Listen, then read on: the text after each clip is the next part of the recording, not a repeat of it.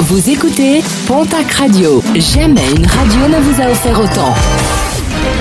L'information locale à 9h, c'est sur Pontac Radio. Bonjour Jean-Marc Courage Sénac. Très belle journée à vous toutes et vous tous. Enquête ouverte après l'incendie mortel déploré mardi soir à Bénéjac dans les Pyrénées-Atlantiques. Un homme âgé de 26 ans a réussi à s'extirper des flammes mais a dû être hospitalisé à Pau. Deux victimes sont à déplorer. Une femme de 82 ans retrouvée en arrêt cardio-respiratoire et qui n'a pu être réanimée. Son gendre âgé de 53 ans a également été retrouvé sans vie à l'intérieur de l'habitation. Autre incendie, celui survenu hier matin rue Guichenet à Pau. Un sinistre rapidement circonscrit par les pompiers qui ont fait évacuer l'immeuble. La circulation a également été été le temps de l'intervention.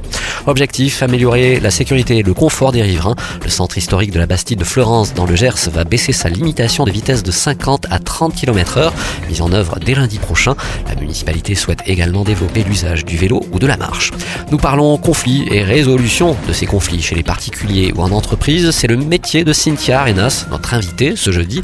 L'occasion de nous donner quelques recettes pour éviter ces conflits. J'utilise des, outils qui sont euh, issus de la communication bienveillante, non violente, euh, mais euh, surtout des outils euh, bah, de, souplesse, comme le toi, moi, nous.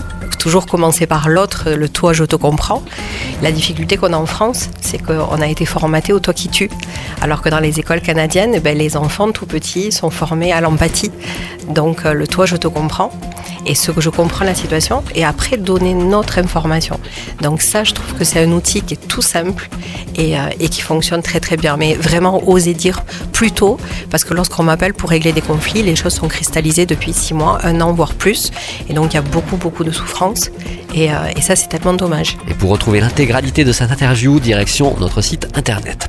Un mot de sport et de football avec la 18e journée de Ligue 1. Le TFC a battu hier soir Auxerre à Auxerre, large victoire 5 buts à 0.